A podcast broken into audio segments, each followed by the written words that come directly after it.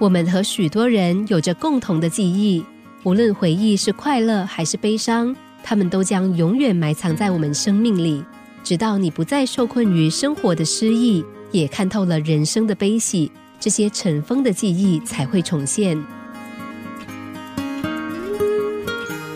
已经都八十几岁的爷爷和奶奶，同时出现了失智症的情况。他们经常一起看着我们，却又同时搞不清楚我们是谁。像爷爷就经常指着小弟弟对奶奶说：“这个小孩到底是谁呀？怎么一直待在我身边啊？”过了一会儿功夫，他们两个人好像又同时清醒了过来，甚至开始说一些只有他们知道的回忆。你听，奶奶现在正嘟着嘴说：“你看，老头子，那一年你送给我的羊皮，我早就做成了这件棉袄。”你看，我穿了这么多年，都还像新的一样。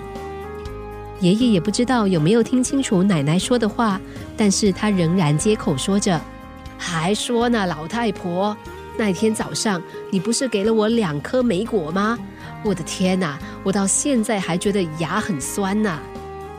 每天，两个老人家旁若无人似的，开心的重复着这几句对白。虽然像在吵嘴，但他们的表情却相当幸福祥和。妈妈笑着解释说：“爷爷和奶奶他们还很年轻哦，他们不是失智，他们只是有些事情不想记得太清楚。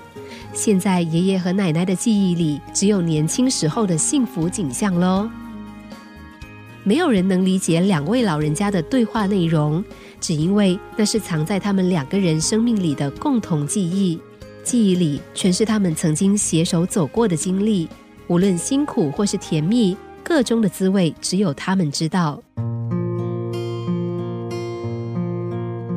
曾经拥有过的幸福滋味，曾经共度过的欢乐时光，全都藏在我们的记忆深处。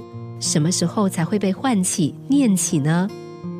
那得等到你不再汲汲营营于眼前的生活之后，因为。当我们尝尽了人生的起伏和失落之后，才会懂得过去曾经有过的幸福是那样的珍贵，也才会懂得真正的温暖幸福竟然发生在我们人生大起大落的时刻。